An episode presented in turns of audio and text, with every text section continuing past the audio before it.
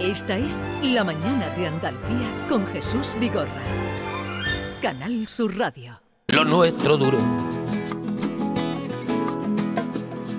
Lo que duran dos peces de hielo en un whisky on the rocks. En vez de fingir o estrellarme una copa de celos, le dio por rey. De pronto me vi como un perro de nadie ladrando a las puertas del cielo. Me dejó un neceser con agravio, la miel en los labios y escarcha en el pelo. Bueno, suena Joaquín Sabina porque Manuela Mauri le gusta y en el coche lleva esta música que es la protagonista de la novela de la que vamos a hablar, La forja de un rebelde, de una rebelde, de Lorenzo Silva y Noemí Trujillo. Noemí Trujillo, buenos días. Buenos días. ¿Qué tal? Muy bien. Supongo que también te gusta a ti este tema de Sabina. A mí Sabina me gusta mucho porque he dicho antes en otra entrevista que Sabina es un poeta que canta pequeñas historias negras. Y esta en concreto es una que habéis elegido. Eh, es una canción que habla de lo difícil que es olvidar y lo difícil que es olvidar de noche. Y me parecía que era adecuada para lo que queríamos contar en este libro. Oye, y, la versión que hay, no sé si la has oído, una versión muy buena, que es una mujer eh, respondiendo, Sabina aquí habla él, y ahora la mujer que le responde a la canción. Sí, bueno, las canciones de Sabina pueden responderse todas, sí. y Lorenzo Silva, buenos días, Lorenzo. Buenos días. ¿Qué tal estás? Yo bien, bien, encantado de estar aquí.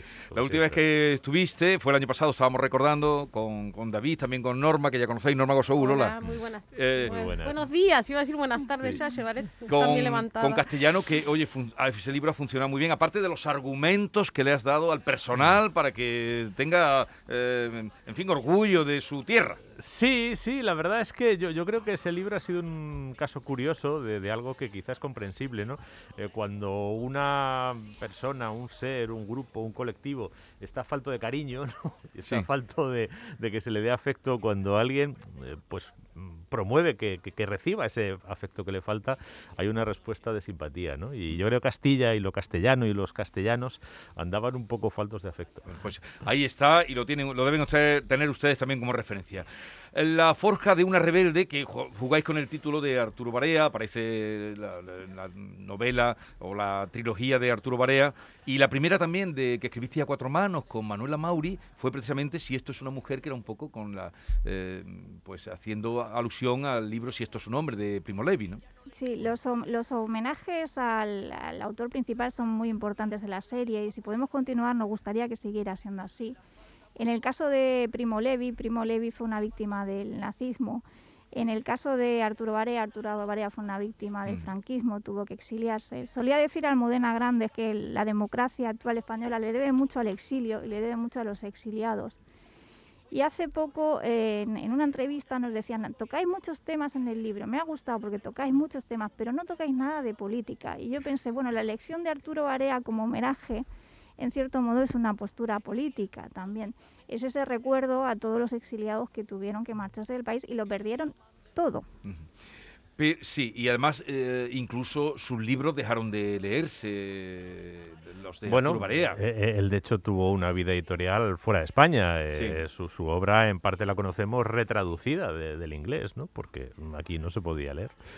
Aquí hay un personaje que siempre está en las historias o aparece en muchas historias de novela negra, es la, mujer fatal, la mujer guapa, objeto de deseo, joven, muy joven, que es Carlota, eh, la hija de la pareja que aparece asesinada, que es como arranca la, eh, la novela, ¿no? con la pareja de un matrimonio que aparecen los dos asesinados. Y ahí está Carlota, que es, mm, bueno, bellísima, objeto de deseo.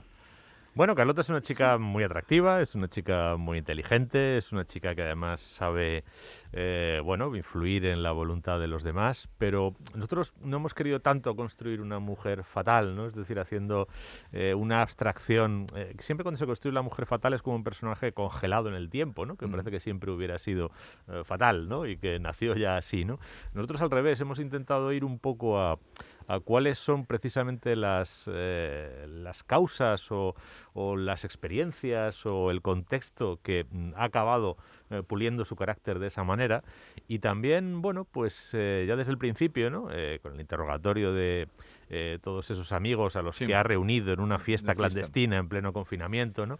Pues algo que a mí me interesa mucho y creo que quizá en el relato convencional de la mujer fatal, no en los buenos, pero mm, quizás sí en los más superficiales, se, se pasa un poco de puntillas, es que la mujer fatal, que al final es un personaje manipulador, como hay hombres fatales también, que son manipuladores, siempre necesitan un manipulado o una manipulada. Y el manipulado siempre es alguien que en cierto modo tiene una predisposición a que le manipulen, ¿no? Y al final ahí es donde surge, ¿no? Eh, en las buenas historias, eh, en, la novela hay un par aludidas, ¿no? Desde, qué sé yo, eh, Sinué el egipcio, hmm. a, por ejemplo, pues esa película de Sorrentino que se llama Las consecuencias del amor, ¿no? Donde dos mujeres provocan un efecto fatal en la vida de dos hombres. Esos dos hombres tienen condiciones que los predisponen a que su vida se autodestruya bien sea con esa mujer fatal que pasa por delante o, por otras causas. Hay otro guiño también literario a los diez negritos de Agatha Christie y, aquí cualquiera, cualquiera puede ser el sospechoso porque yo he contado, tengo aquí la lista y hay hasta ocho que pueden ser... Eh, hay un crimen, indudablemente, doble crimen y, y sospechosos hay un, Después de la referencia de Barea, la más importante es la de Agatha Christie, que está muy presente como leitmotiv durante, durante todo, todo el libro. La idea aquí estaba porque eh, es una doble investigación durante la pandemia, primera ola, estado de alarma, la pandemia está muy presente y corríamos el riesgo de que fuera demasiado duro de asimilar pensamos que podría estar bien hacerle un pequeño homenaje a la lectura y a los libros que nos han acompañado durante el confinamiento. Por eso hay muchas referencias literarias, mm. más que en el primer libro de la serie. Una de ellas es la de Agatha Christie. Agatha Christie fue enfermera durante la Primera Guerra Mundial. Agatha Christie, eh, muy polifacética, también escribió poesía. Yo soy poeta y muchos escritores de novela negra han combinado esta doble faceta con la poesía y la novela negra. Está Manuel Vázquez Montalbán, está mm, Carlos Zanón, hay, hay unos cuantos ejemplos, está Chandler, que, que Lorenzo es muy chandleriano, que también fue poeta. Entonces Agatha Christie reunió una serie de condiciones que a mí me resultaban atractivas también para hacerle este pequeño homenaje a la lectura que pretende ser el libro. El crimen se, se, produce en una circunstancia muy especial. Estamos en pleno confinamiento del 2020 en Madrid. Es una novela negra que cuando yo la he leído veo que incorpora novedades tanto en la forma como en el contenido, porque se, produce, se reproducen mensajes de WhatsApp en un, en un formato muy mm. cinematográfico, ¿no? que eso mm. sí es muy novedoso. Y también en el contenido eh, veo que incorporáis, no sé si intencionadamente, eh, dentro de la trama, temas muy actuales como son los videojuegos, adolescentes que privan de los móviles, ¿no? como pueden llegar a ser peligrosos, eh, muertes de ancianos en residencia, jóvenes que hacen fiestas ilegales todo esto lo había hecho con una intención. Sí, eh, efectivamente la, la, idea no es tanto escribir una novela sobre la pandemia o, y mucho menos la novela de la pandemia, ¿no? Eh, hacer un análisis profundo de, lo que representó esa situación, sino de ver cómo muchas de cuestiones que, que ya estaban ahí, ¿eh? muchas de las que has mencionado y algunas más, durante ese periodo del confinamiento, durante, durante ese periodo de encierro, se exacerbaron ¿no? y llegaron pues a, a límites, algunas de las cosas que aparecen en un momento, pues qué sé yo, los conflictos que ha habido, incluso graves, incluso eh, con violencia física y psicológica de las casas, porque eh, de repente a un niño, a un adolescente se le quita el móvil. Eso ha sucedido, eso ha sucedido, pero claro, eso no viene solo de la pandemia, eso viene de que desde hace bastantes años nuestros jóvenes son muy dependientes de esa herramienta de comunicación, ¿no?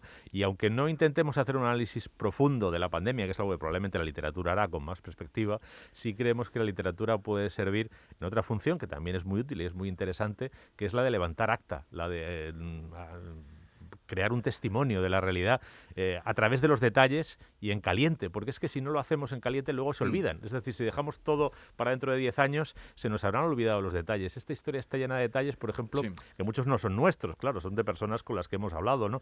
Siguió habiendo crímenes durante la pandemia. Había que investigarlos.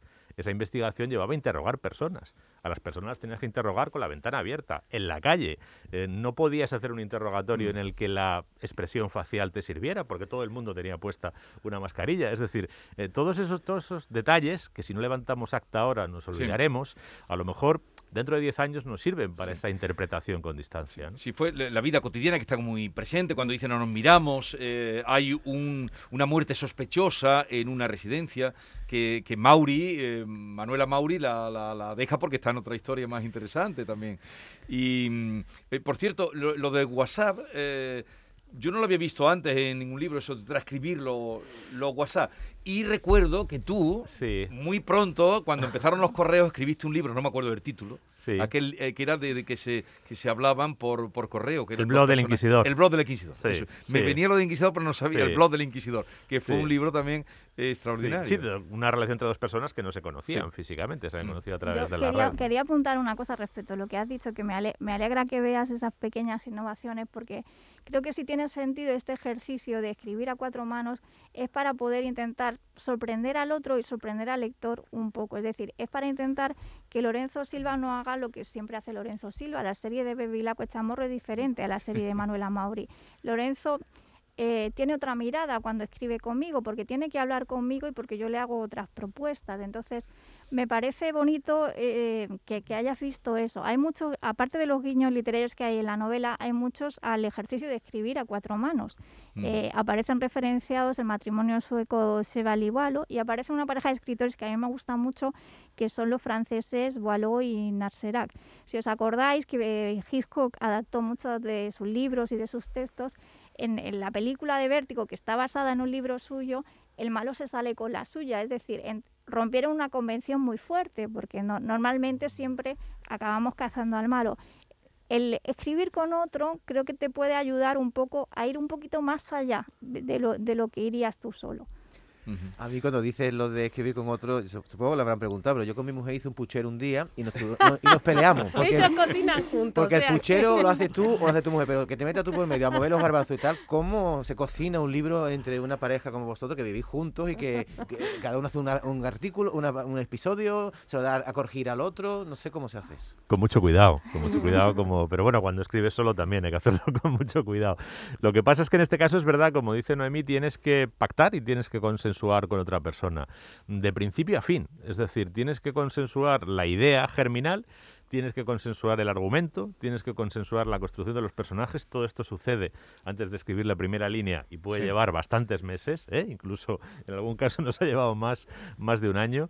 Y cuando has hecho todo ese trabajo de, de pacto previo, llega el momento de construir un texto sobre el que también hay que pactar. Y el texto hay que hacerlo materialmente. Nosotros nos lo repartimos más o menos al 50%, pero no de manera eh, lineal, es decir, en cada uno de los capítulos del libro está a la mano de los dos. Eh, en unos está más la de uno y en otros más la de otra, pero mm, intervenimos los dos en todo. Y al final hay un ejercicio que a mí me resulta eh, interesante. A mí también me atrae lo de, lo de escribir con, con Noemí porque eh, es verdad, mm, no sé si llego más allá o más acá, pero llego a otros lugares, ¿no? Y esos otros lugares son para mí más sorprendentes como, como escritor. Y, en ese trabajo que, haces de, consensuar, y una de las cosas que tienes que hacer es hacer tuyo el texto del otro.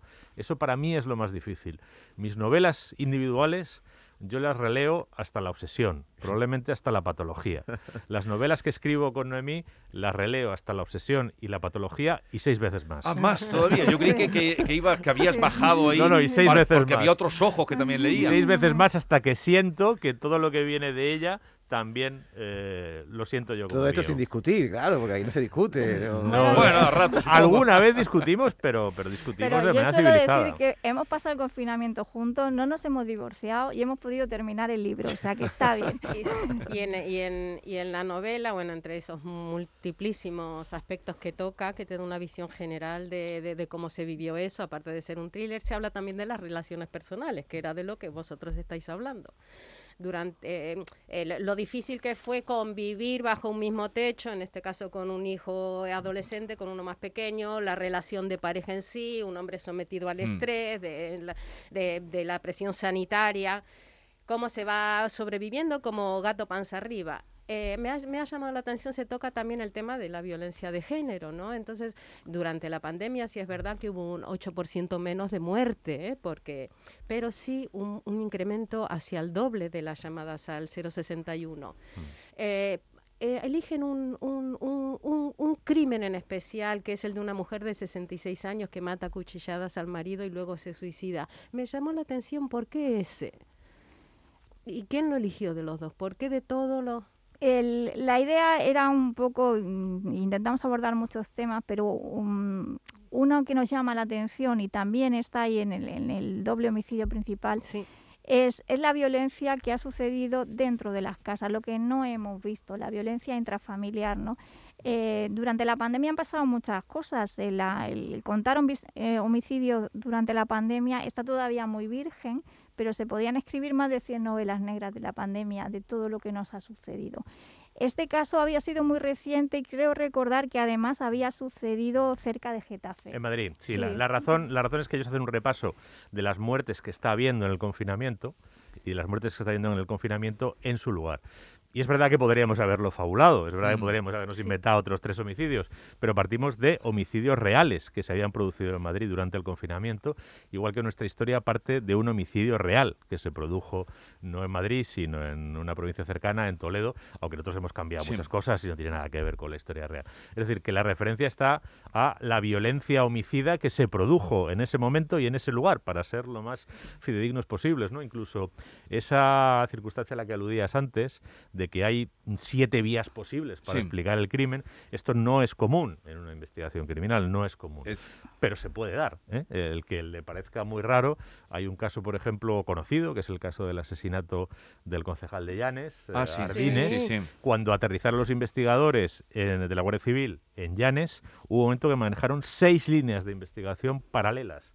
Y todas mm, tenían un potencial No, aquí también. criminógeno. Aquí, Y aquí también en este caso también familiares, ¿no? momento, familiares de por medio. ahí. Nosotros este tipo de referencias las tomamos de la realidad porque nos interesa que nuestra novela, aunque es ficción, aunque es literatura, aunque es invención, no sea fantasiosa, no sea disparatada. No queremos eh, apabullar o epatar o impactar al lector con historias muy rocambolescas o que sean, sino más bien llevarle al, a- al horror concreto de la En violencia este que sí se produce. La realidad superó a la ficción, porque Mm. fue una eso- situación. eso pero, siempre, pero en un eh, tema de pandemia, como está narrado, esas, Mm. esas, esas existencias bajo el mismo techo, eh, las relaciones de pareja resquebrajadas, esa, la, el, el doble, el- la, doble visión del responsable al irresponsable, la fiesta, la frivolidad y la contención. O sea, es que está muy bien narrado. Yo no sé si y ya. em, en el caso de tu madre, que, que Sí. coincide prácticamente la muerte con la escritura del libro, el- ¿te sirvió de catarsis? Sí, eh, para mí el libro tiene mm, que está ligado a dos acontecimientos personales de mi vida. Uno de ellos es que el 14 de marzo, cuando el presidente anuncia el estado de alarma que va a entrar en vigor al, al día siguiente, a mí me llama a mediodía mi hermana y me dice que ha muerto nuestra madre, ¿no? Eh, mi madre no murió de COVID, tiene patolo- tenía patologías previas, mm, pero sabes que al principio del confinamiento, en la primera ola, hubo un exceso de muertes, mucha gente no tenía el test y, y tenemos más víctimas de las que están en los números oficiales, porque al principio no, no había test para todo el mundo. El caso es que yo vivo un proceso de duelo muy difícil, en unas cuestiones, en, unas circunstancias muy extrañas, pero lo importante no es mi singularidad, lo importante es que a muchos hijos les pasa lo mismo, es decir, tenemos a muchos hijos que han perdido a sus padres en unas situaciones muy difíciles y, y en un duelo muy anormal, porque, porque no puedes salir de casa, no puedes comunicarte con nadie, estás completamente aislado, ¿no? Y se hace muy difícil. El duelo ha pasado a la literatura muchas veces. Paul Auster escribe una novela cuando se muere su padre, Juan José Millás escribe una novela cuando se muere su madre. Es normal que el duelo pase a la literatura, pero claro, la, la pandemia, las circunstancias del estado de, la, alarma creaban eh, una situación que a mí hacía que fuera necesario. Yo estaba muy rara, estuve muy rara mucho tiempo. La fecha de inicio de la novela es 14 de marzo, que es el día que murió mi madre, pero no porque yo me pusiera a escribir ese mismo día, sino que Sí. es una fecha emocional, pero sí me sirvió de catarsis. Y arranca así, eh, Martina no se merecía aquello, que su madre hubiera muerto en medio de la pandemia y su mejor amiga, yo, apenas fuera capaz de decirle una palabra que la consolara, que es Mauri la que está hablando. Y poco debajo, que hay una frase hermosa por todo ese homenaje que hacéis a, a la literatura, eh, dice, benditas sean las manos de la madre, escribió Rilke, pero fue incapaz de pronunciarlo en voz alta. Bendita sea la- Ahí ya, eh, vamos, esto estamos en el primer párrafo, que empieza con, con- con la frase que leía y termina con bendita sean las manos de eh, la madre. Bueno, vamos a ir concluyendo. Otro, a- a- bueno, alusiones de pandemia, hasta la serie que, que tuvo de éxito en pandemia, aparece aquí. tiene La Casa de sentido, Papel. La Casa de Papel. Casa de Sí. papel. Sí, que es una referencia para los más jóvenes y que hay muchos jóvenes en esta historia y no tanto para Sí, los, los no tanto para los mayores. Sí, pero la sí. fiesta que hacen, pero la casa de Sí. papel y la máscara con la. Bueno, con la la que casa de va. papel está sí. enganchada hasta mi madre, vamos que no. Sí, sí, pero en este caso Hay cuestionario. Les voy a hacer una entrevista a cuatro manos. Venga. Así Ajá. que Venga, preparados. pues adelante Norma Noemí. Guasaúl y sus entrevistas particulares. Ante una situación de estrés, desbordamiento, ¿actúa como la protagonista con Alberto de impulsos o cuenta hasta 10? Yo soy más impulsiva. yo cuento hasta 10. Lorenzo, se habla mucho de cómo nos transformó la pandemia. ¿Para usted nos ha hecho mejores, peores, iguales? Nos ha hecho lo que éramos con matices que dependen del carácter de cada uno. Creo que en algunos esos matices son autodestructivos y creo que en otros han sido constructivos. Para los dos, defíname en tres palabras, definirme en tres palabras, ¿cómo ha sido de la experiencia de escribir a cuatro manos? Y mejor, peor, no quiero verlo más. Empiezas tú. Tres palabras. Noemi. Ay, Dios mío. Como el bolero. Enriquecedor, tenso y gratificante también. Lorenzo. Una excelente idea. Una excelente idea. Noemí, usted que es madre, ¿cómo cree que la pandemia ha afectado a la juventud en concreto? No me gusta hacer generalizaciones, pero creo que ha sido quizá para ellos un poco más difícil que para nosotros. Lorenzo, ¿nos volveremos más distantes? ¿Nos tocaremos menos a partir de ahora? ¿Cómo se visualiza ese piel con piel? En algunos casos yo creo que sí y a lo mejor no es malo. A lo mejor había un contacto excesivo en ciertos contextos. Pero creo que en los contextos en los que el contacto tiene sentido lo recuperaremos y lo recuperaremos con más fuerza. Y para terminar, Carlota, en la escena del crimen no voy a, no voy a destripar Ni nada. se te ocurra. No, ¿eh? Eh, se quiere llevar un libro. El libro que precisamente da, da nombre tuneado a la novela. No puede. ¿Qué libro se llevarían? ¿Qué libro se llevarían en una situación igual pudiendo llevárselo? Para relajarse y poder dormir, que es lo que quiere Carlota, una joven además que lee, de familias que lee, con policías que leen. Pues mira, yo alguno de Beckett, porque Beckett trabajó mucho la dificultad de contar las cosas, la dificultad de nombrar lo innombrable. Lorenzo. Yo me llevaría a Plutarco, todas las eh, vidas paralelas, porque te da para muchas noches. Bueno, pues eh, esto nos ha dado este ratito de conversación, La Forja de una Rebelde, de Lorenzo Silva y Noemí Trujillo, que es la segunda entrega de Manuela Mauri, esta inspectora de, de policía, que ya crearon con el, primer libro que era Si esto es una mujer. Gracias por la visita, eh, me encanta volver a saludaros y nada, hasta la próxima. Un placer. Muchas gracias a vosotros. Hasta luego. Muchas Hasta luego. gracias.